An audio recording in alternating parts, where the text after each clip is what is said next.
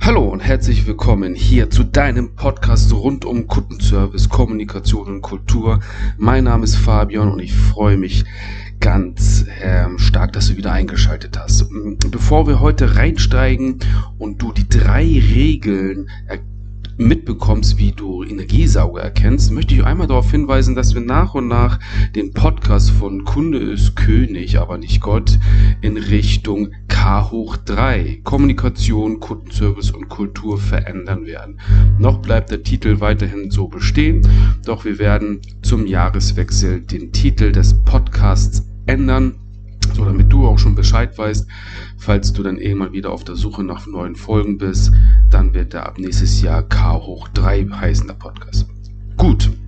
Aber jetzt geht's erstmal los in das Thema, die drei Regeln, wie du Energiesauger erkennen kannst und wie du dich dann auch von diesen, ja, wie du diese Menschen dann auch meiden kannst. Ähm, wir hatten schon in den ein oder anderen Folgen, darüber sind wir da schon mal drauf eingegangen, Energiesauger zu erkennen. Menschen in deinem Umfeld, die, die nur an dir herumziehen und dir kein, nur Energie raussaugen, nichts geben, die nur haben wollen und nicht zurückgeben wollen, ähm, die ständig schlecht gelaunt sind und dich runterziehen. Das sind Energiesauger und wenn wir uns besser fühlen wollen und auch in der Kommunikation erkennen wollen, welcher Mensch steckt, steht uns da gerade gegenüber, dann ist das schon wichtig herauszufinden, ist es ein Energiegeber oder eine, ein Energiesauger. Ja, und es gibt ja auch viele andere, die sagen, oder so, sagen mal hier John Rohn, der ein ähm, berühmter ähm, Psychologe und Sozialwissenschaftler aus den USA, der gesagt hat, du bist der Durchschnitt der fünf Menschen, mit denen du am meisten Zeit verbringst. Also verbringst du viel Zeit mit Energiesauger oder mit Energiegeber. Oder auch im Koran steht, ähm, umgebe dich hier 40 Tage mit Menschen und du wirst dich, du wirst zu diesen Menschen. Letztendlich dieselbe Aussage. So, ja. Ich denke, für den einen oder anderen ist das sicherlich relativ schwierig, sich von Menschen zu lösen, die in einem engeren Umfeld leben und ähm, auch ein engerer Bestandteil deines Lebens sind oder in ihrem Leben sind, wenn sie erkennen, das sind, sind Energiesauger. So, hier geht's nicht darum, komplett irgendwie einen Kontakt abzubrechen, die Leute in die Walachei zu schicken. Hier geht es auch darum, ganz, ganz sorgfältig auszuwählen, wer sind die und wie kann ich denn, soweit es geht, den Kontakt einschränken, damit ich mich nicht weiter runterziehen lasse. Und ähm, ja, die Frage ist, wie kannst du, kannst du das erkennen? Und jetzt gibt es die drei Regeln, die du mitnehmen kannst, um zu erkennen, ob das Energiesauger oder Energiegeber sind, die in deinem Umfeld letztendlich mit dir zusammenleben. Ja, ähm, es gibt die erste Regel ist die Dreierregel. Und zwar schreibt die Psychologin Martha Stout, die an der Harvard Universität ähm, lehrt in ihrem Buch Der Soziopath von nebenan folgendes. Eine Lüge, ein gebrochenes Versprechen, eine vernachlässigte Verantwortung könnten ein Missverständnis sein. Zwei davon ein ernsthafter Fehler, aber drei Lügen zum Beispiel bedeuten, dass wir es mit einem Lügner zu tun haben. Was heißt das also? Also wer uns dreimal betrügt, dreimal ohne gute Erklärung versetzt, dreimal beleidigt oder dreimal etwas anderes tut, dem sollten wir, ja, von denen sollten wir uns zurückziehen. Taten sagen ja mehr als Worte. Und drei Strikes, wie beim, eigentlich wie beim Bowling, sind dann raus. Also darauf zu achten, was sind das für Menschen. Also wenn die sagen, ich betrüge dich dreimal, dann lass es lieber sein. Also einmal könnte man sagen, es wäre jetzt ein, ein Fehler zu sagen oder ein Missverständnis, aber oder zweimal ist ein ernsthafter Fehler und dreimal wirklich ist zu viel des Guten. Und das kann man in vielen Bereichen anwenden. Also wenn dich jemand dreimal im Berufsleben knallhart ins Gesicht lügt, eine, eine Kollegin oder ein Kollege oder eine Freundin oder ein Freund, ähm, die dich hintergehen und so, dann solltest du hier für dich eine klare Entscheidung fällen. Macht es Sinn, mit dieser Person noch weiter befreundet oder weiter in Kontakt aufrechtzuerhalten oder auch nicht? Die zweite Regel ist die Projektionsregel.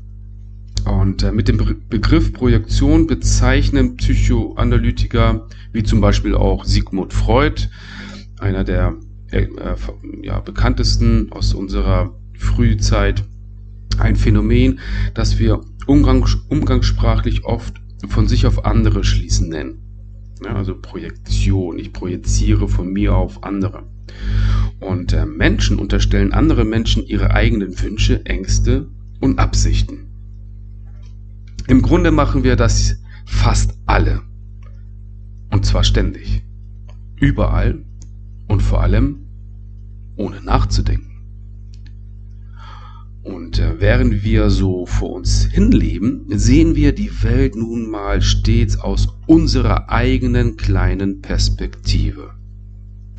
Niemand ist so selbstbewusst und reflektiert, dass ihm das jederzeit klar ist. Dem kann ich nur zustimmen. Daher bitte beachten, Projektion. Und äh, was sagt uns das? Ganz einfach. Wenn wir merken, dass uns jemand nur misstraut, böse Absichten unterstellt und in jeder unserer Bemerkung einen Angriff vermutet, sollten wir sehr vorsichtig sein. Denn vermutlich geht es dabei in erster Linie von sich selbst aus. Das ist nämlich sehr, sehr interessant, weil wir dadurch ja verstehen, wie der andere oder die andere tickt. Und das hatten wir auch schon mal in einer anderen Podcast-Folge, dass wir sagen, okay, die Perspektive des anderen oder der anderen zu erkennen und anzunehmen. So, und wenn eine Person genau so handelt, zu sagen, ey, du bist ja nur, ja, du gehst mir fremd oder wo, was machst du die ganze Zeit oder ähnliches, dann sind das eigentlich Ängste, die mit ihr oder mit ihm zu tun haben und auch mit Verhaltensweisen, weil wir ja letztendlich das, was wir tun, auf andere übertragen wollen.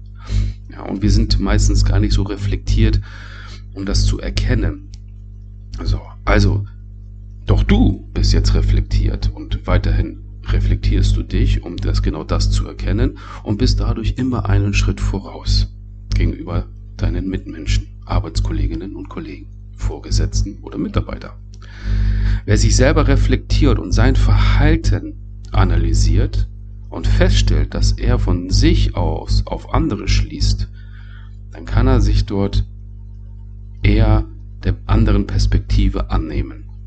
Ja gut, aber letztendlich wollen wir herausfinden, welche drei Regeln es sind, an denen du erkennst, dass du dich mit Energiesauger beschäftigst. Und das ist zum Beispiel, die, das ist ja die zweite Regel, wenn du feststellst, dass eine andere Person ein schlechtes Verhalten auf dich projiziert, dann kannst du davon ausgehen, es hat nichts mit dir, sondern eher mit der anderen Person zu tun.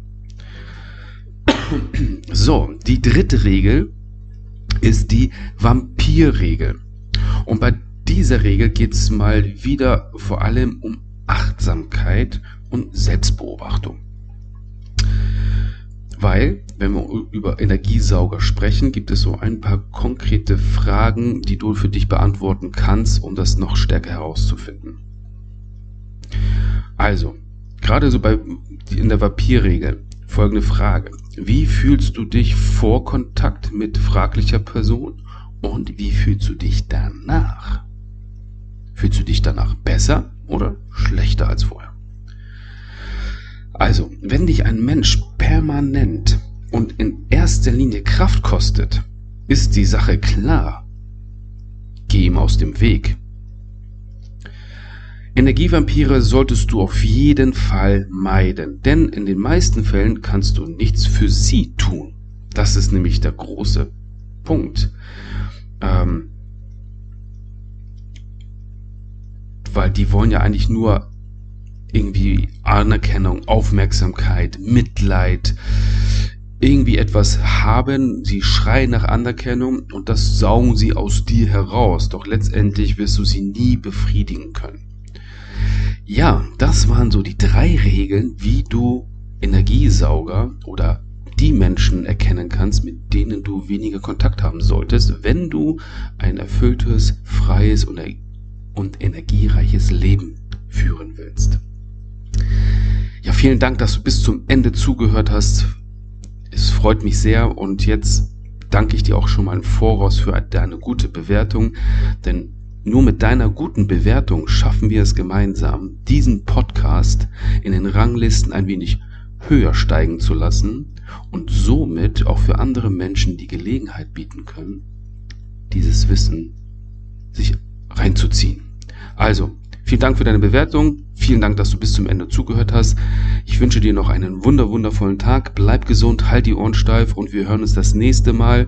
Und denk daran, Ab neuem Jahr wird dieser Podcast K hoch 3 Kommunikation, Kundenservice und Kultur heißen. Bis dahin, alles Gute und wir hören uns beim nächsten Mal. Dein Fabian.